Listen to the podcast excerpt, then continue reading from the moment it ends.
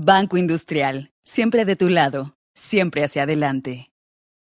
Muy buenas tardes, señoras y señores. Soy Verónica de León Regil y para mí es un gusto poder darles la bienvenida y saber que desde ya nos están acompañando una vez más en este espacio, un espacio que nos ayuda a crecer, que nos ayuda a ser mejores y que como siempre nos da la posibilidad de conocer las buenas noticias y los buenos programas que existen para apoyar a los guatemaltecos en nuestro país. Así que desde ya le digo, vaya acomodándose porque en los próximos 60 minutos tendremos un espacio que a usted le va a interesar. Bienvenido una vez más a invitados.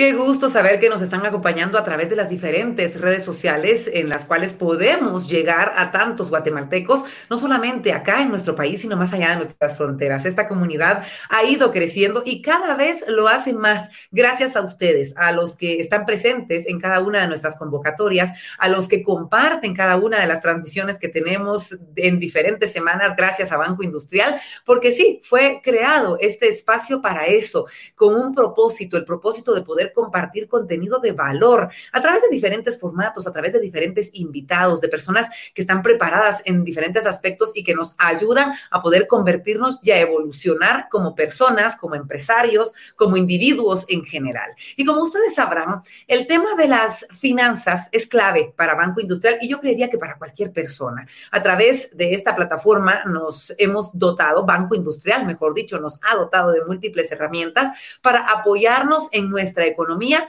y esta vez no será la excepción. Así que si usted es de las personas que también quiere crecer en el ámbito de las finanzas, en cómo poder manejarse de una mejor manera y en todos los aspectos económicos, desde ya le digo, está en el lugar correcto. Puede compartir esta transmisión, este link a través de WhatsApp, a través de sus redes sociales para que sean cada vez más las personas que se beneficien con la valiosa información y con los grandes invitados con una gran preparación que tenemos esta tarde.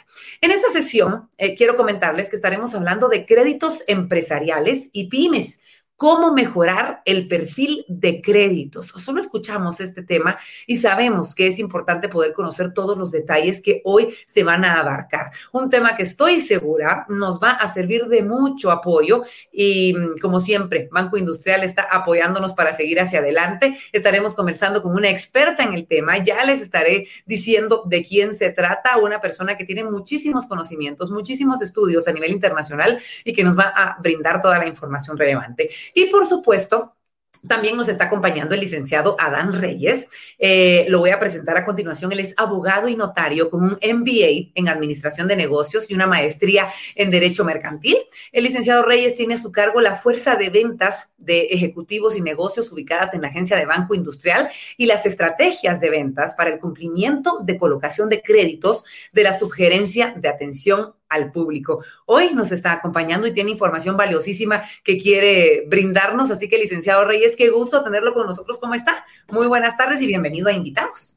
Buenas tardes, Verónica. Muy bien, gracias. Pues la verdad que muy agradecido con Banco Industrial por la oportunidad que nos da de compartir este espacio y tratar un tema tan importante para nosotros y para nuestros clientes. Y muy contento principalmente de estar compartiendo contigo, con la licenciada Dardón, pero con nuestros clientes especiales que el día de hoy nos acompañan, que te cuento, Verónica, son eh, los clientes desde comerciantes individuales, pequeñas y medianas empresas que han sido invitados para esa transmisión por nuestros ejecutivos de negocios y jefes de agencias que nos eh, siguen en esta transmisión el día de hoy. Nos da muchísimo gusto que nos estén acompañando porque como lo decíamos desde el inicio, sí, tenemos información muy valiosa, licenciado, y desde ya recuerden que nos pueden ir dejando las preguntas que ustedes tengan para nuestros invitados de hoy porque hoy estaremos aclarando las mismas para que ustedes se queden sin ninguna duda de este tema tan importante. Licenciado, yo quisiera comenzar hablando con una, una pregunta que nos parece obvia, pero que yo creo que tiene mucho más de lo que podemos llegar a imaginar desde su expertise, desde su eh, punto de trabajo y los años que lleva haciéndolo la importancia que es tener un buen perfil de crédito o a veces decimos el tener un perfil de crédito, porque muchas veces ni siquiera lo tenemos. Hablemos un poquito de este tema. Gracias, con mucho gusto, Verónica. Pues te cuento, fíjate que más allá de tener un buen perfil para solicitar un crédito empresarial, es principalmente que también pueda estar asesorado el cliente por su ejecutivo de negocios, ¿verdad? Eh, de igual forma que también pueda argumentar y sustentar principalmente su expediente, su solicitud. Te pongo un ejemplo. Por, eh, si tú me pides un, eh, un crédito, el destino de esa solicitud de crédito tiene que tener una coherencia y una lógica con el giro del negocio de esa empresa, ¿verdad? esa es parte fundamental eh, por eso es que nuestro ejecutivo de negocios hace una labor muy importante en cuanto al asesoramiento correcto a todo cliente, ¿verdad? Para, para que sin importar cuál sea el destino, principalmente tenga una buena probabilidad de salir aprobado. Pero principalmente, Verónica, te cuento, la correcta presentación de los estados financieros y los flujos de caja proyectados que deben de tener una proyección lógica en el tiempo es parte vital de la presentación del expediente. Y es por eso que precisamente nos va a acompañar hoy la licenciada eh, María del Carmen para podernos dar las recomendaciones que en conjunto hemos comentado, necesitamos que nuestros clientes puedan tomar en cuenta y que esperamos que sea de mucha utilidad para ellos. Sin duda alguna lo será y, yo creo que es importante el poder dar a conocer todo esto porque es, es parte vital para poder beneficiarnos de todas esas cosas positivas que se obtienen al tener este excelente perfil de crédito. ¿Podemos hablar de esos beneficios, licenciado? Claro, fíjate que, bueno, definitivamente desde el momento de tener un excelente perfil del cliente, lo principal va a ser poder obtener eh, el acceso a un financiamiento bancario. ¿verdad? Eso, eh, las condiciones que podamos darle a un cliente con un buen perfil desde el punto de vista empresarial, toda la vida van a ser condiciones más favorables que si tú pides una solicitud a nivel individual. Obviamente vamos a poder dar plazos más amplios, vamos a poder acordar incluso formas de pago que tengan una relación coherente con el giro de negocio y la recuperación de la inversión del cliente y por supuesto que la tasa de interés para un crédito empresarial va a ser más baja que una tasa de un crédito individual. En definitiva, en definitiva, y, y, obviamente se va a tener como mucho más confianza en torno a, la relación que se empieza a, entablar. Licenciado, muchísimas gracias por esta eh, valiosa información. Sabemos que se queda con nosotros porque en un ratito nada más vamos a tener la oportunidad de poder resolver las dudas que las personas estén dejando en las diferentes redes sociales en donde nos están sintonizando. Así que lo invitamos en un ratito, ¿le parece? Muchas gracias.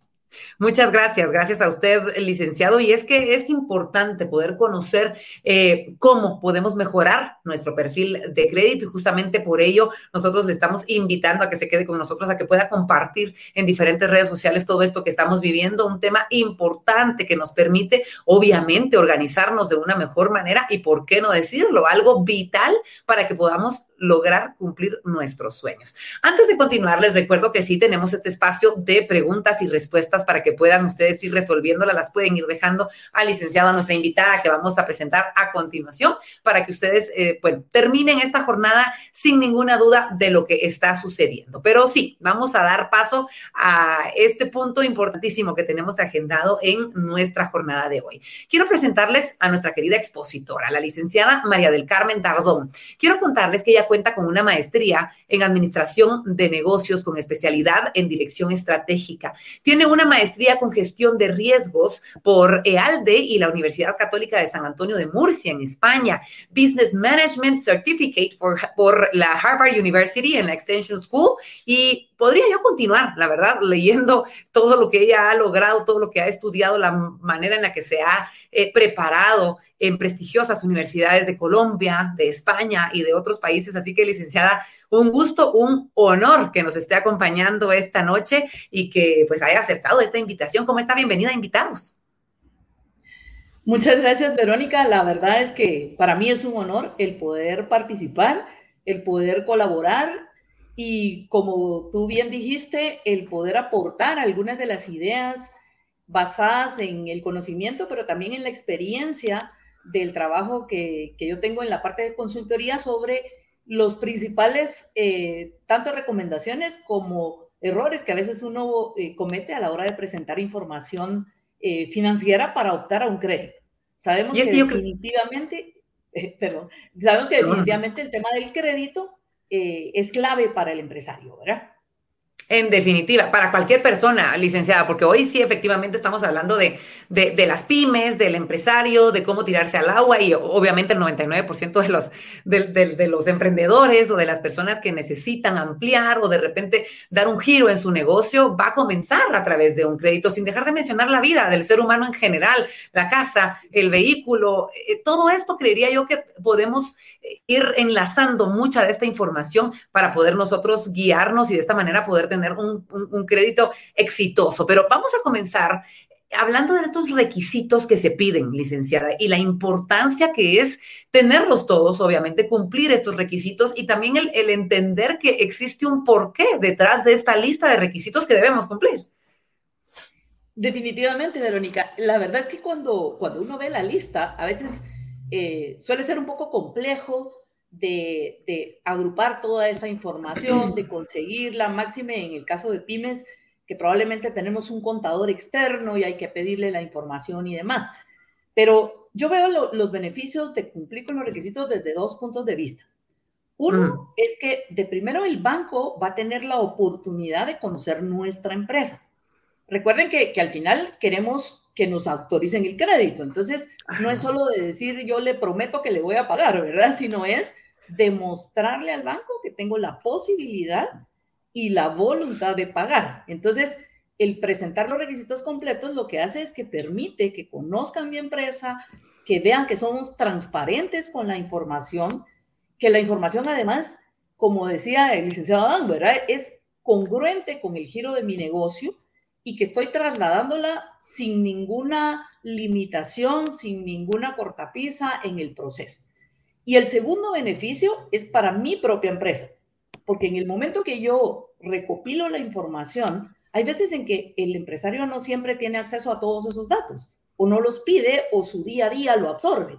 Entonces, al pedir la información, él mismo va a poder verificar cómo va su empresa, va a poder analizar aspectos de mejora y va a, va a poder fortalecer aspectos que sean positivos de la empresa. Entonces, tiene dos, dos, dos eh, beneficios. Y el otro es que también a la hora de cumplir con los requisitos completos y, y correctamente presentados, el tiempo que el banco se va a tardar en poder hacer el análisis y autorización del crédito va a ser optimizado. Entonces, no me paso dos, tres meses o un mes y medio o más tiempo entre que voy y regreso y me, me corrigen y vuelvo a, a, presentar, sino que realmente voy a optimizar el tiempo y entonces voy a obtener el recurso financiero para el capital de trabajo, por ejemplo, de mi empresa en el momento oportuno. Eso es de lo más valioso que yo podría comentar.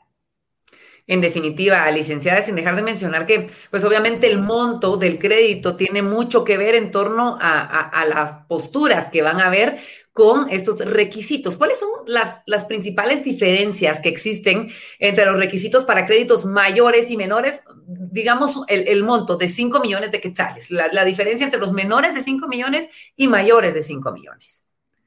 Ok. Eh, normalmente cuando hablamos de créditos mayores de 5 millones es porque incluso está normado por temas de superintendencia de bancos, ¿verdad? Y en Guatemala pues tenemos la, ventaja de que todas las entidades supervisadas, como en este caso Banco Industrial, van a cumplir con esos requerimientos. El crédito mayor de 5 millones, la diferencia es que le van a pedir estados financieros auditados. Eso lo que significa no es solo que un auditor firme, no, que en la auditoría significa que fueron revisados y que tienen un informe de auditoría donde hay ciertas recomendaciones o ciertos aspectos de mejora. Y los créditos menores de 5 millones, que puede partir desde un crédito empresarial, pensemos desde 100 mil quetzales, lo que tenemos que hacer es presentar estados financieros firmados por un contador definitivamente registrado, ¿verdad? Claro. Eh, el, el, hecho de presentar esa información y de, y de cumplir con esto hace, como, dijía, como decíamos antes, es eh, relevante para que yo también esté seguro como empresario que mi información es correcta. En definitiva, y usted mencionaba un, un, tema importante en este momento y es el tema de los estados financieros históricos y, y, es algo que en definitiva tiene que ir dentro de los requisitos. ¿Por qué es que los piden, licenciada? Y, y también hablar un poquito de la, la, congruencia que tiene que existir en la información contenida en estos estados financieros. Claro, Verónica. Em, en el tema de la información histórica, recordemos que nuestra empresa ha ido evolucionando a través del tiempo y, lógicamente, conforme va avanzando, la empresa va creciendo, va captando más mercado, va teniendo mayores ventas, va optimizando costos y demás. Entonces, el pedirnos información histórica lo que hace es que el banco, a través de esa información financiera, va a poder conocer cómo nuestra empresa ha evolucionado. Sabemos que hay años atípicos como lo que nos ha, sucedido actualmente. El año 2020 ha sido un año muy particular, pero el pedir esa información histórica me permite poder trasladar al banco la eficiencia de mi empresa. O sea, cómo hemos evolucionado, cómo hemos superado, cómo hemos mejorado costos, cómo hemos mejorado gastos, etcétera, etcétera. Entonces, da transparencia, da confianza. Ahora, lo que tú mencionabas del tema de la congruencia. Eh, uno de los principales problemas que yo he podido observar es que eh, hay ocasiones donde los estados financieros que normalmente nos piden, pues es un estado de resultados, un balance general, un flujo de fondos. Entonces, cuando vemos entre el estado de resultados y el balance, podría no haber congruencia. ¿A qué se refiere esto? La utilidad neta, o sea, el último rubro de nuestro estado de resultados, debe de cuadrar con las utilidades del ejercicio que se presentan en el balance general.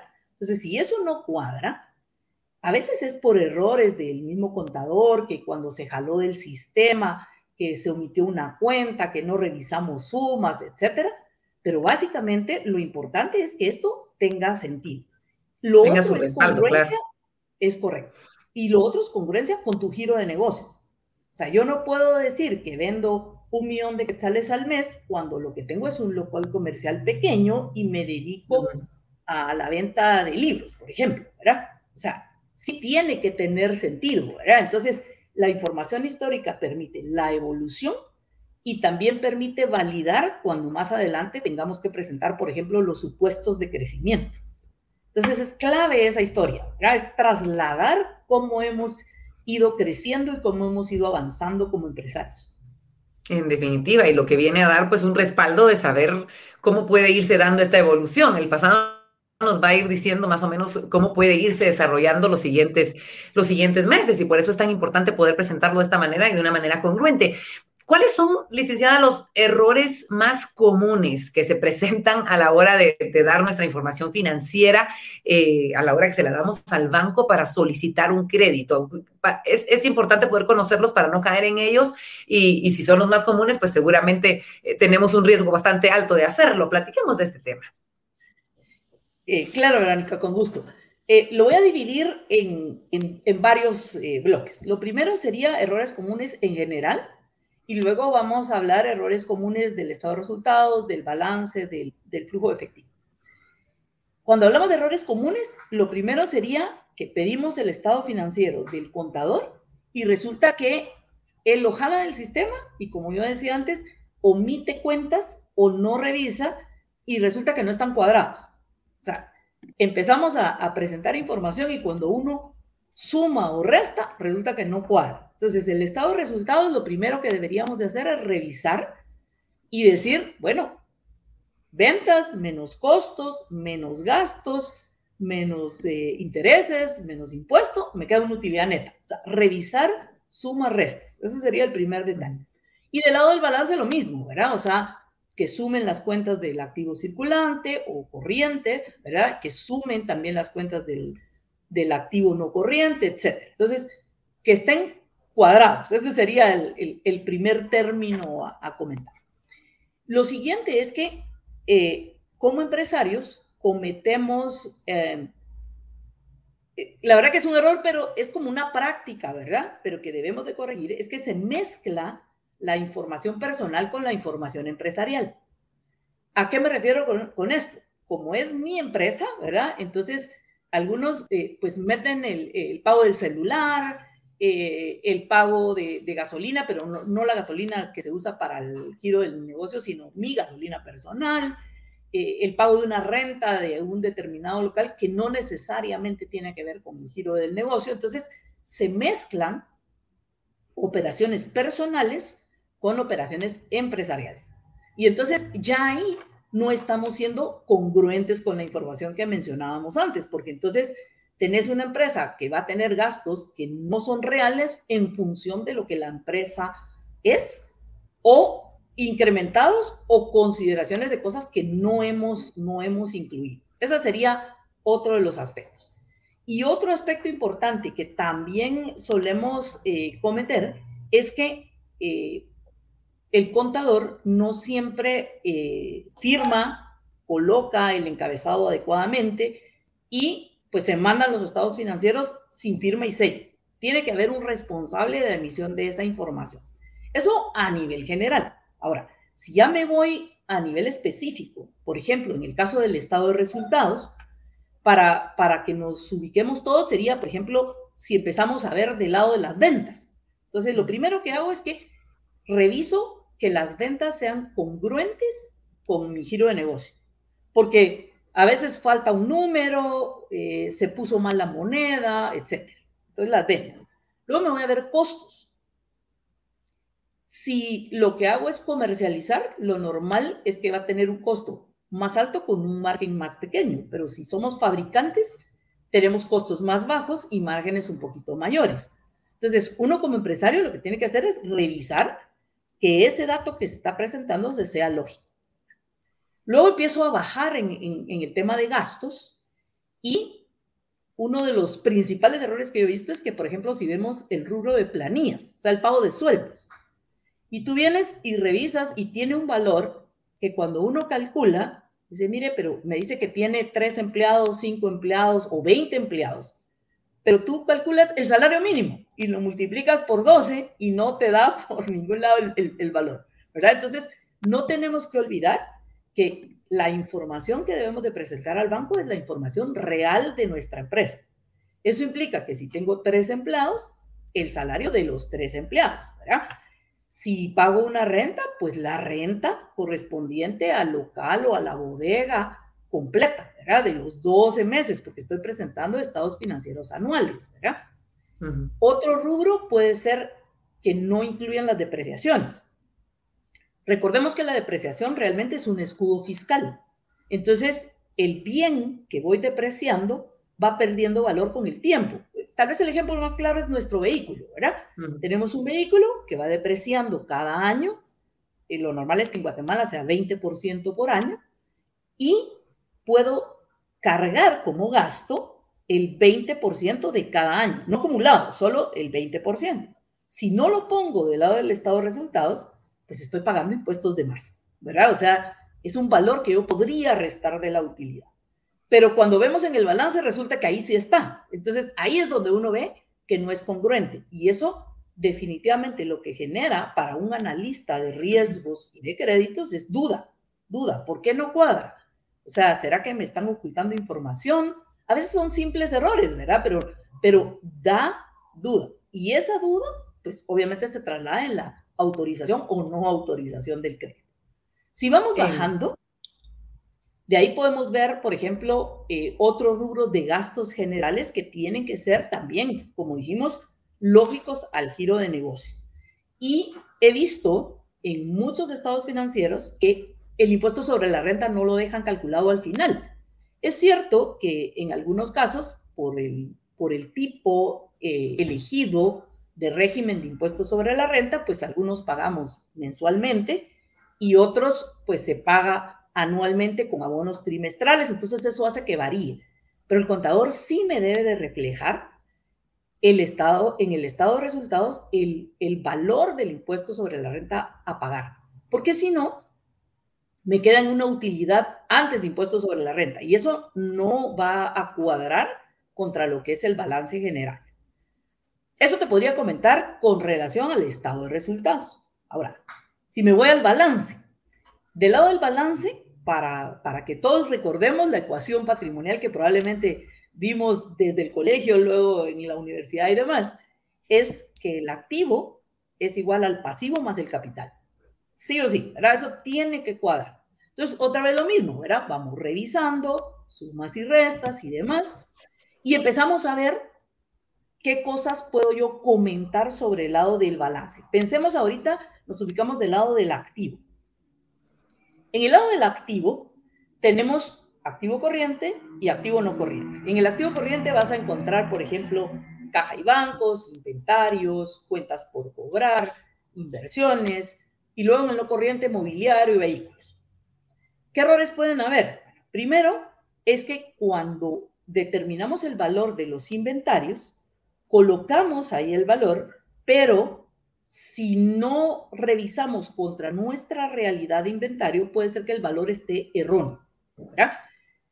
El banco siempre va a evaluar si ese inventario no es obsoleto, si está pues debidamente resguardado. Por eso hay otra información adicional que pueden pedir como notas a estados financieros. Pero tengo que trasladar esa información.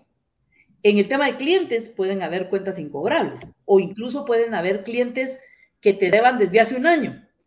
y entonces te van a pedir la integración, que sería todo el tema de antigüedad de saldos en la cuenta por cobrar.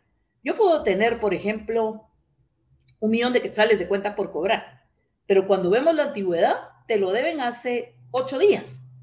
Y pues se va a pagar en los siguientes días y es una cuenta muy sana. Pero puedo tener 100 mil quetzales de cuenta por cobrar y es una cuenta por cobrar que me deben desde enero del año 2021. Entonces, no es una cuenta tan sana. Por eso es que se necesita ir evaluando.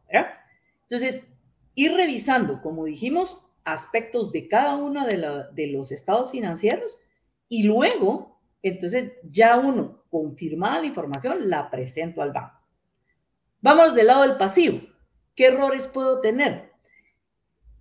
Hay veces en que uno en su afán de presentar la información financiera de mejor forma, lo que hace es que no presenta todos los créditos. Sí tenemos que presentar todos los créditos, bancarios y no bancarios. Hay empresarios que por el mismo giro de negocio, por la cercanía, por familiaridad, por amigos, etcétera, tienen otro tipo de créditos.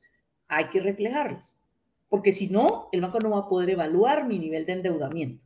Entonces, tiene que, tiene que estar la información. Y un último comentario del lado del capital es que no ponemos la información correcta y cuando presentamos, porque dentro de la información que nos van a pedir también está toda la información legal de la empresa. Entonces, tú tienes que ver que, por ejemplo, del lado del capital, si dice que tu capital pagado son 100 mil, en la escritura de constitución diga lo mismo. Si no, voy a tener una incongruencia en la información. Entonces, en la escritura yo puedo tener un capital autorizado mayor, pero sí debe de coincidir con lo que yo estoy reflejando en el balance. O sea, ahí es donde vemos que toda la información en la parte contable permite cruces, verificaciones que el banco siempre va a realizar, ¿verdad? Eso te puedo comentar de los primeros dos, ¿verdad? Estado resultados, balance general. Importante, importante conocer estos, estos errores que es lo que más suelen hacer las personas y que no solo puede llegar a atrasar un crédito, sino negarlo completamente porque no se encuentra esta congruencia que usted nos menciona. Las recomendaciones generales que nos puede dar, eh, licenciada, en torno a estos temas, al estado de resultados, al balance general, al flujo de fondos, por ejemplo, ¿qué podemos decir? Es decir, si usted tiene en este momento enfrente a una persona que está a punto de presentar su papelería o está armando su papelería para ese préstamo, ¿cuáles son esas recomendaciones que le da? Sí, Verónica. Eh, pues básicamente lo que haría es decirle, chequeemos, ¿verdad? Chequee que cada información que está incluida ahí le suene lógica con relación a su negocio. Revise lo que decíamos, que estén cuadrados, y de ahí te podría comentar particularmente del flujo de fondos. Ya comenté un poco del estado de resultados, de los errores tradicionales, y entonces, pues básicamente las recomendaciones es chequear eso para no cometer esos errores. Ahora, del lado del flujo de fondos, que sí suelen haber muchas dudas con el flujo de fondos, eh, la gran ventaja que tenemos es que los que hayan presentado información al Banco Industrial, vemos que ellos ya tienen un formato predefinido que nos orienta y nos guía. O sea, no es un formato complejo, sino al contrario, nos guía para que no se nos pase ninguna información que sea relevante. ¿Qué puedo comentar del flujo de fondos? Principalmente lo que estamos haciendo en el flujo de fondos es decirle al banco cómo le voy a pagar el crédito.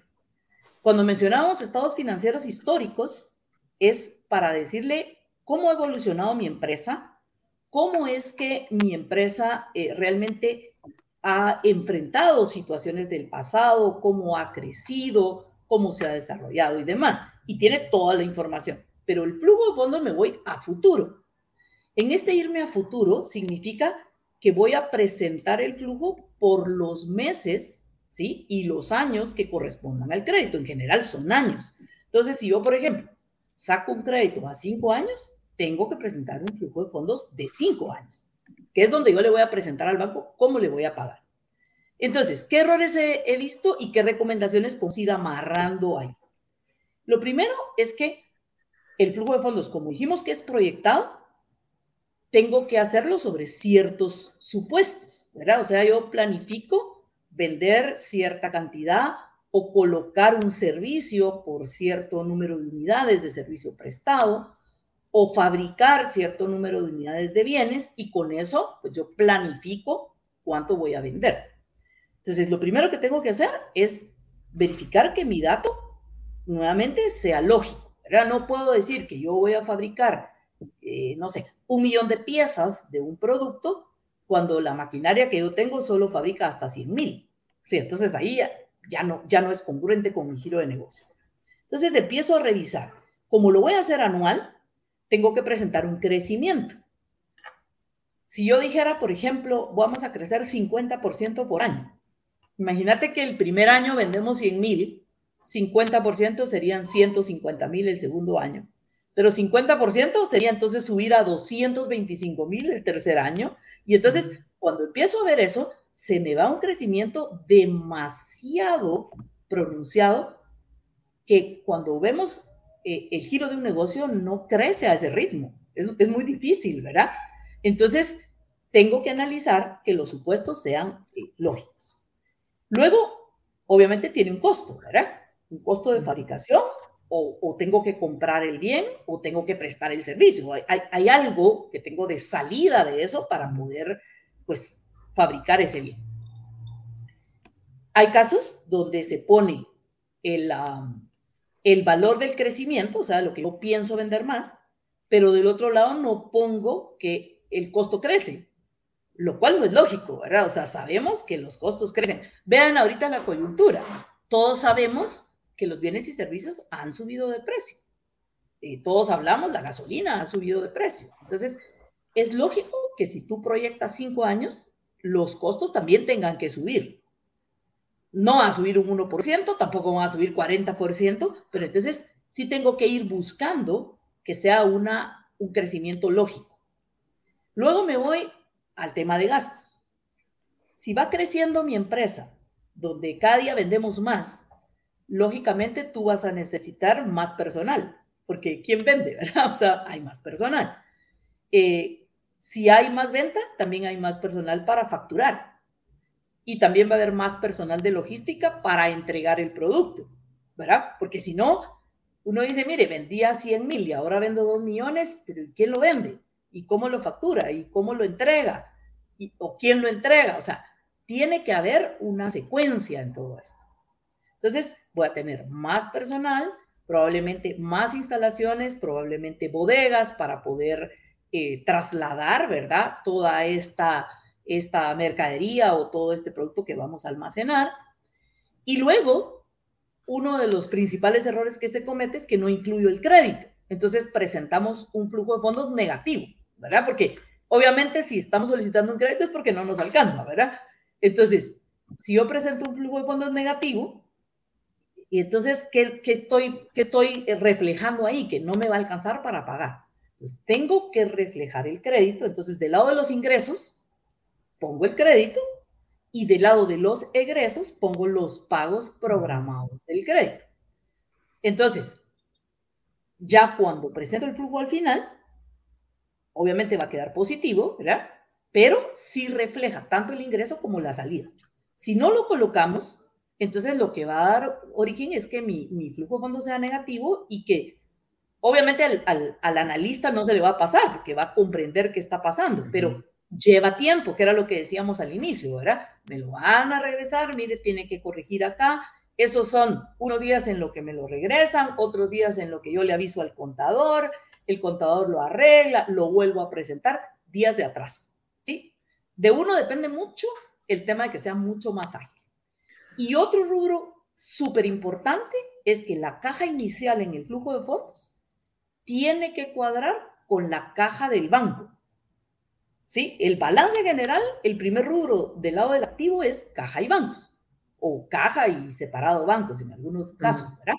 Ese rubro tiene que ser el, la caja inicial del flujo de fondos. Si ese dato no cuadra, ya de ahí ya lo tengo equivocado. Entonces, mi recomendación es hacer el flujo a detalle, tener cuidado con los supuestos que estoy usando de crecimiento, cuidar que si tengo crecimiento en ventas, también voy a tener crecimiento en costos, eso va a ser totalmente lógico. Verificar que si crezco en ventas, hay ciertos gastos que necesariamente voy a hacer para ese crecimiento y cuidar la congruencia, ¿verdad? O sea, el flujo.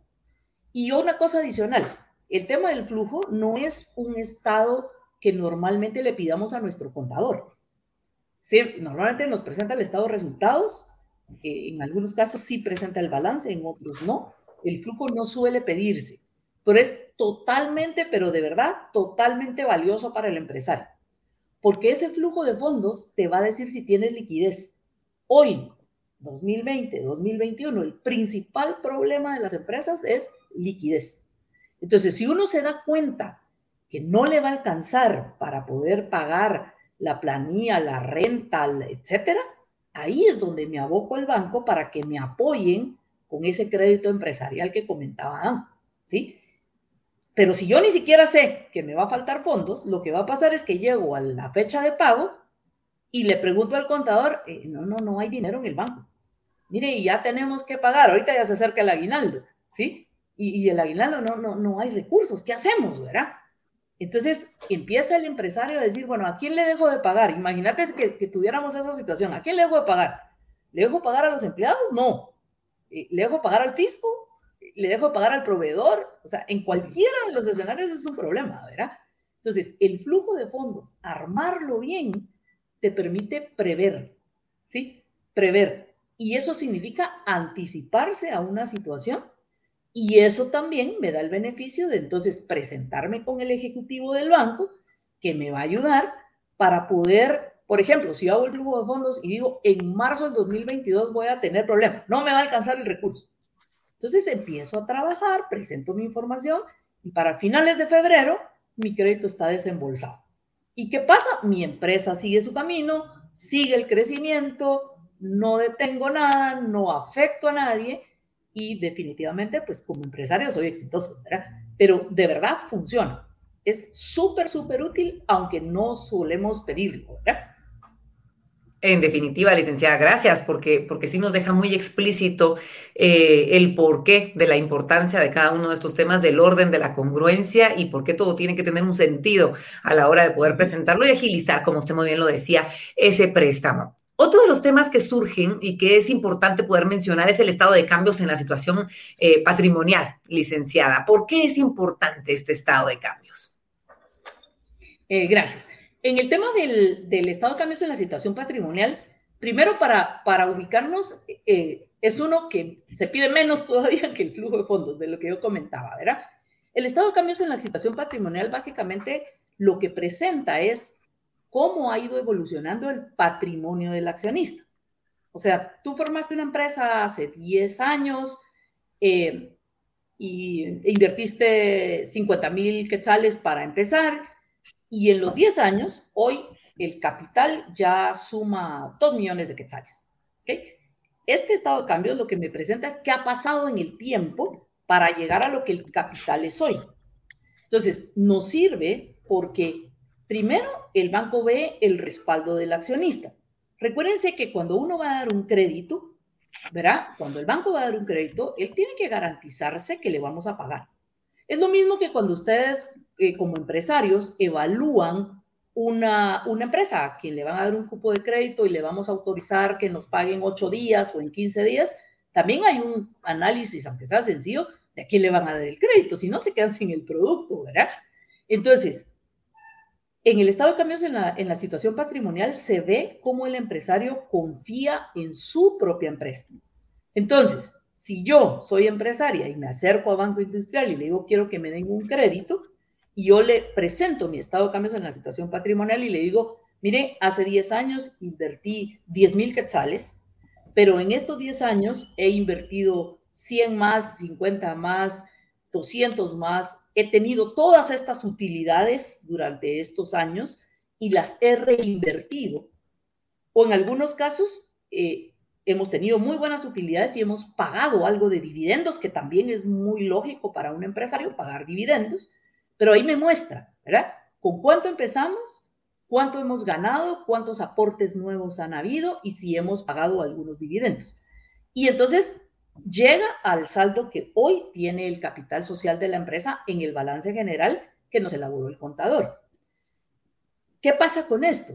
primero, por el lado del banco, e, evalúa la evolución, le da confianza y por el lado nuestro, como empresarios, también recordamos cómo nos ha ido con la empresa.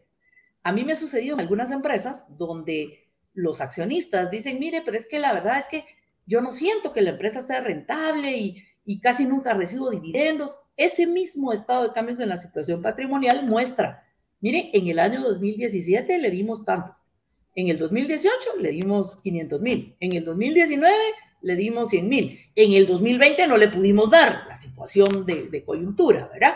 En el 2021 le vamos a volver a dar. Entonces, nuevamente, ¿verdad? Yo lo que, lo que veo y que insisto mucho es en ese doble propósito para presentar al banco, mejora mi perfil, da transparencia, da respaldo, da confianza en mi empresa, pero como empresario también me sirve para evaluar cómo voy, para tomar, de, obviamente para tomar decisiones, ¿verdad? No serviría de mucho que yo sepa cómo estamos si no decidimos nada, ¿verdad? O sea, tengo que tomar decisiones, pero en particular este estado de cambios me muestra eso.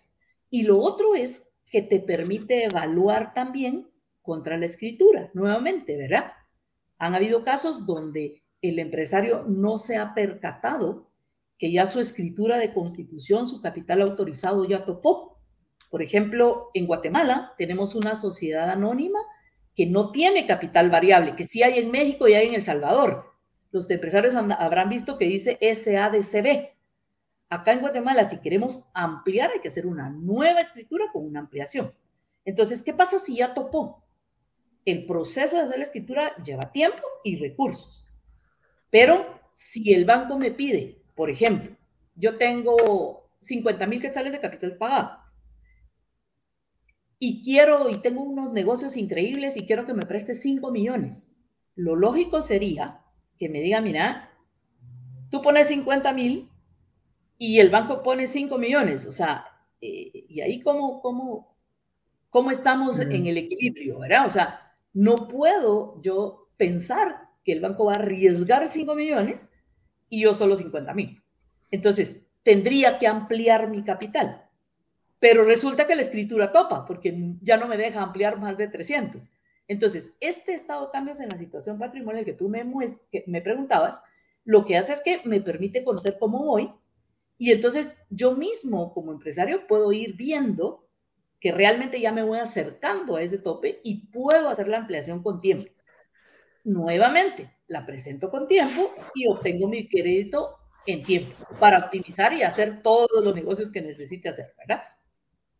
Y es que nuevamente vamos viendo cómo vamos cayendo a lo positivo con cada uno de estos consejos que, que nos das. Eh, ya para ir finalizando, ¿cuál sería la información eh, principal que debería incluirse, por ejemplo, en las notas a los estados financieros? Porque esto es importante también y debemos conocer esos puntos específicos que deben llevar estas notas.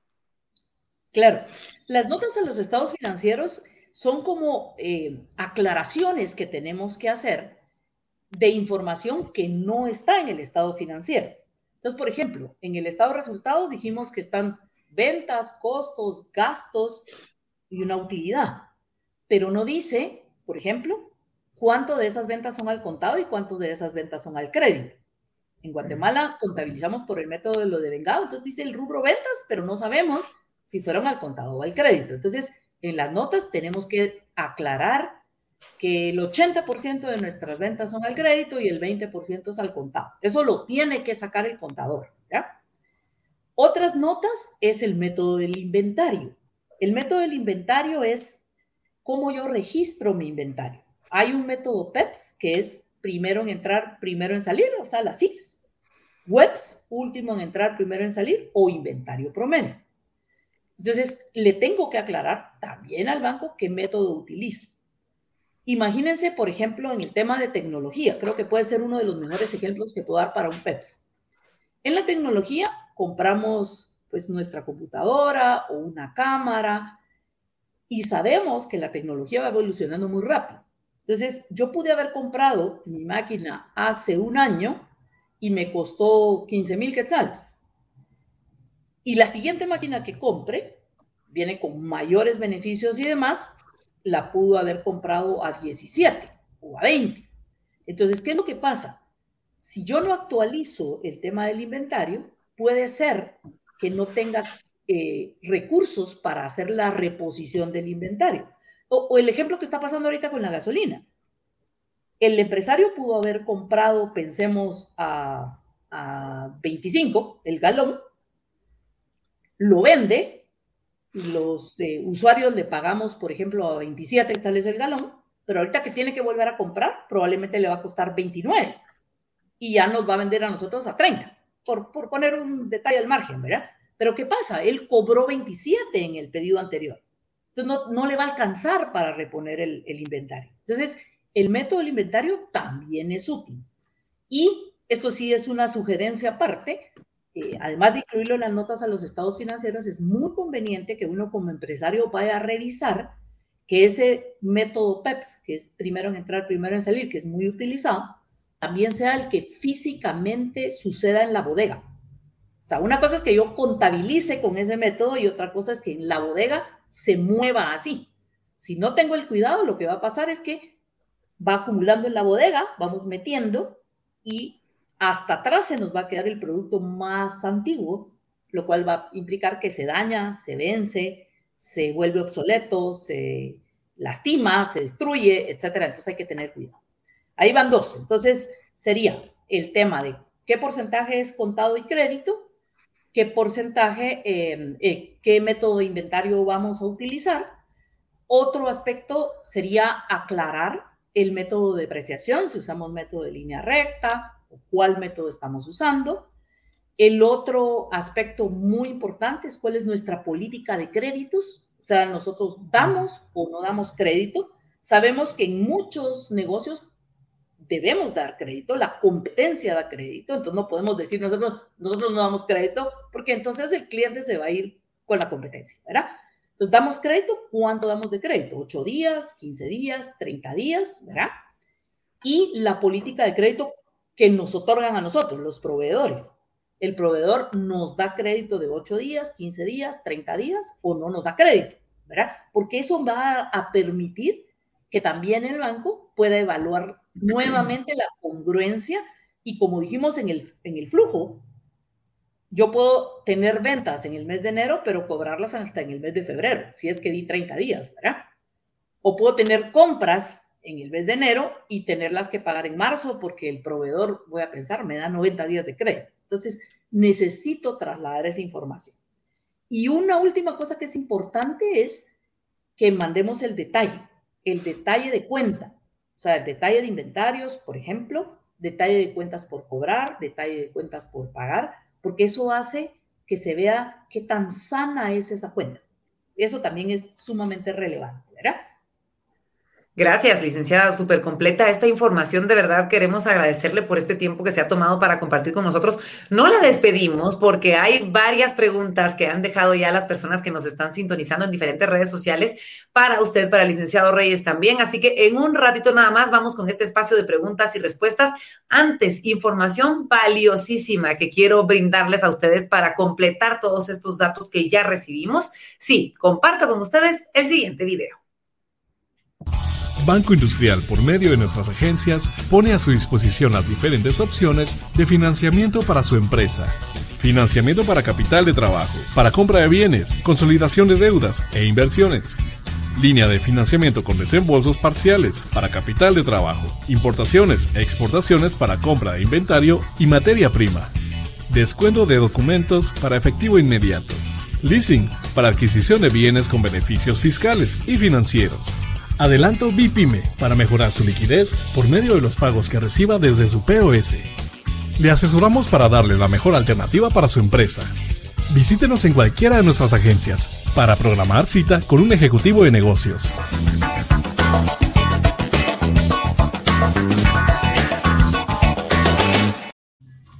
Vaya si no, Banco Industrial siempre de tu lado, siempre hacia adelante. Ahí vemos entonces todas estas opciones Licenciada, gracias por seguir con nosotros porque tenemos mucho por compartir con estas preguntas y respuestas de las personas que han estado eh, muy activos. Déjeme contarle en redes sociales, así que vamos a pedirle al licenciado Reyes que se nos una a esta transmisión. Ya está acá con nosotros para poder ver a quién de los dos van dirigidas, porque hay para ambos, obviamente, pero eh, la idea es poder dejar clara la situación a todas las personas que, que tienen estas dudas y que en definitiva necesitan todos estos datos para poder seguir adelante. Vamos con la primera pregunta que tenemos ya en pantalla. Alessandro Polanco nos dice, licenciado Reyes, ¿cuál sería la diferencia en solicitar una línea de financiamiento a un crédito decreciente?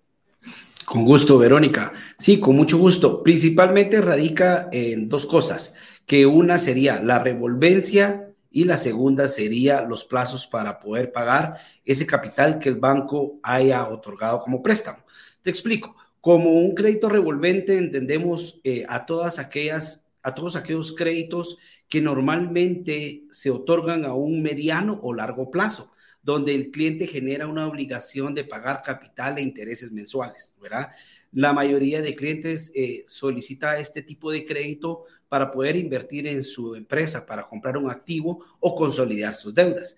Mientras que una línea de crédito revolvente eh, los clientes utilizan este dinero principalmente para compra de materia prima, para compra de mercaderías, ya sea de forma local o de forma internacional. Y principalmente saben que van a tener una recuperación de su inversión en un corto plazo. Cuando hablamos de un corto plazo, son seis meses para poder pagar ese capital que de alguna manera eh, tiene a su disposición por medio de un cupo. Es decir, que el cliente puede invertir, vender, recuperar y luego pagarnos en un plazo de seis meses. Y esta operación la puede repetir la cantidad de veces que el cliente considere prudente durante toda la vigencia de su línea de financiamiento. Excelente, licenciado. Muchas gracias. Gracias por responder entonces a esta pregunta. Tenemos más y tenemos poco tiempo, así que vamos a ir agilizándolas. Ale Méndez nos dice, licenciada Dardón, ¿Qué índices o razones financieras son verificadas al momento de realizar el análisis? Eh, con mucho gusto, Ale. Vamos a, a ver, cuando hablamos de indicadores financieros, hay una gran cantidad de indicadores, ¿verdad? Entre liquidez, actividad, endeudamiento, rentabilidad. Pero puntualmente son siete los que el banco revisa, ¿sí? Y esos, mi sugerencia es que uno también los chequee para ver cómo se encuentra y revisar que mi información realmente esté trasladando lo que es la realidad de mi empresa. ¿Cuáles son esos índices? El primero es el índice de liquidez, que es la capacidad de la empresa de poder hacer frente a la deuda a medida que vence. Eso es, divides el activo corriente entre el pasivo corriente. El siguiente es el índice de endeudamiento sobre activos, o sea, es el nivel de endeudamiento que la empresa tiene, que básicamente lo que hago es dividir pasivos, o sea, todas las deudas generales que la empresa tiene entre activos. Y me va a dar que tengo un porcentaje pues de 40, de 30, de 50% de endeudamiento. Si estamos demasiado endeudados, definitivamente eh, va a ser muy difícil, que si yo tengo un nivel de endeudamiento, por ejemplo, del 90%, no me va a poder acercar, ¿verdad? Eh, a pedir un crédito, pero si tengo un, nivel de endeudamiento razonable o lo que voy a hacer es consolidar deudas, como decía el licenciado Adán, también puedo eh, optar, ¿verdad? El siguiente es endeudamiento sobre capital. Aquí lo que hago es dividir pasivos entre capital social. Y lo que me dice es básicamente cuánto de deuda tengo versus cuánto dinero han puesto los accionistas, que era lo que yo hablaba de la confianza del mismo accionista en su propia empresa. Siguiente, rentabilidad sobre activos. Ningún empresario estamos para poder invertir en una empresa y no ser rentable. Definitivamente queremos ser rentables.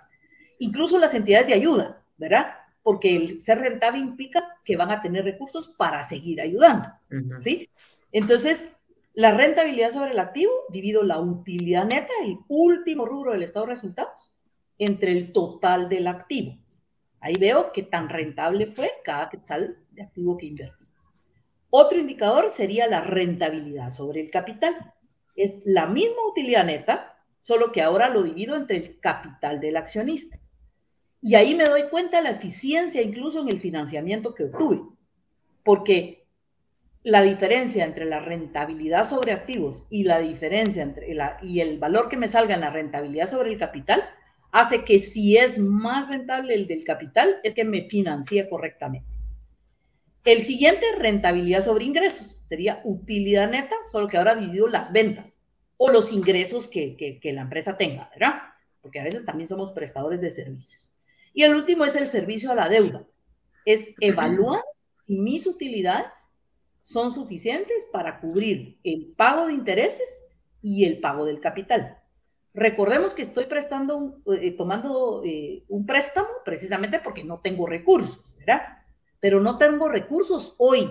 Eso es, eso es un aspecto bien relevante, ¿verdad? Porque a veces uno dice, mire, es que como no tengo recursos, por eso presto. No, no tengo recursos hoy, pero sí los tengo diluidos en 5 años, en 10 años o en 15 años.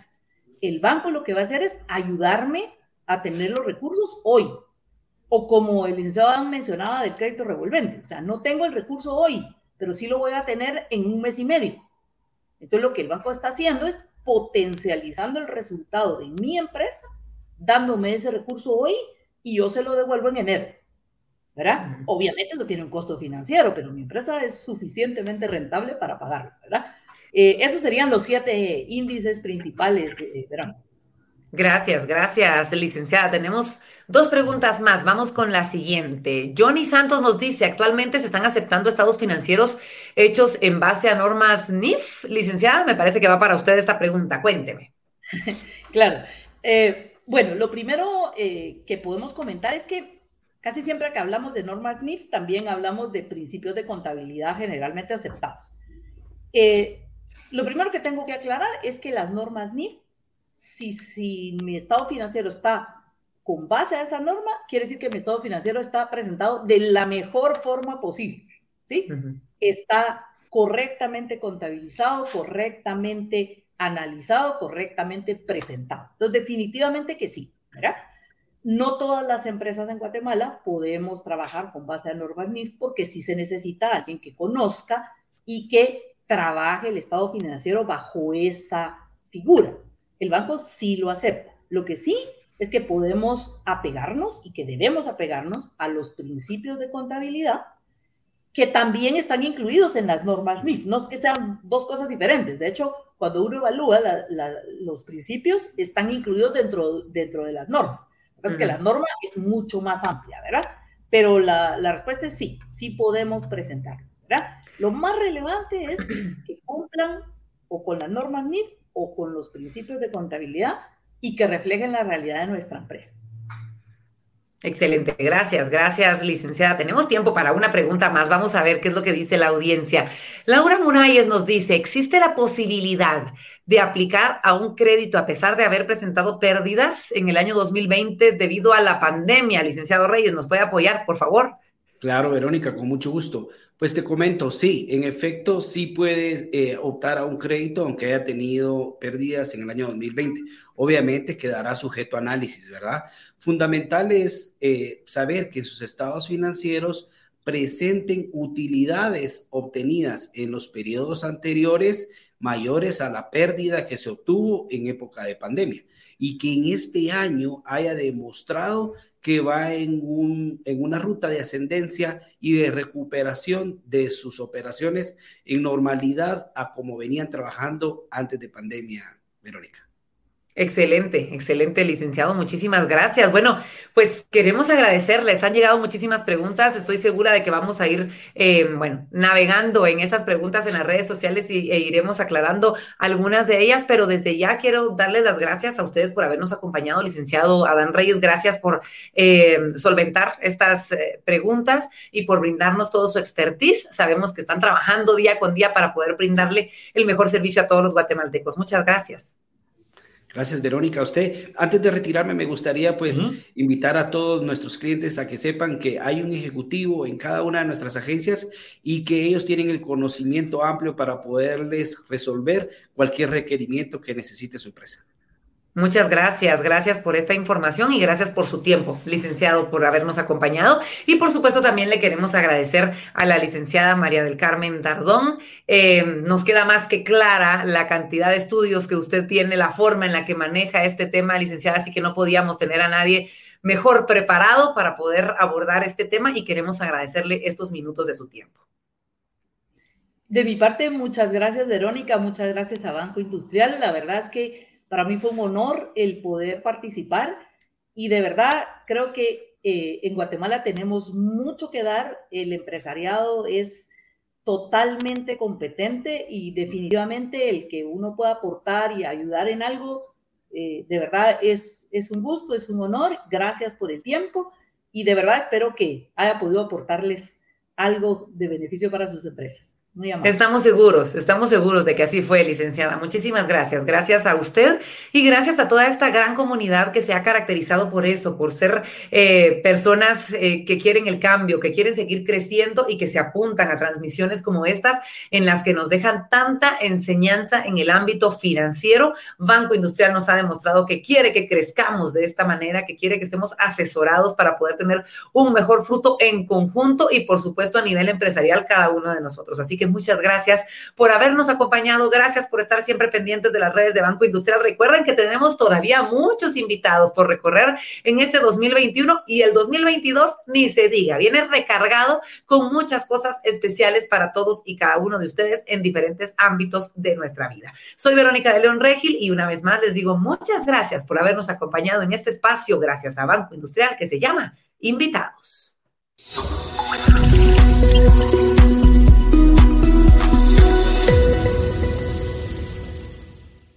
Banco Industrial, siempre de tu lado, siempre hacia adelante.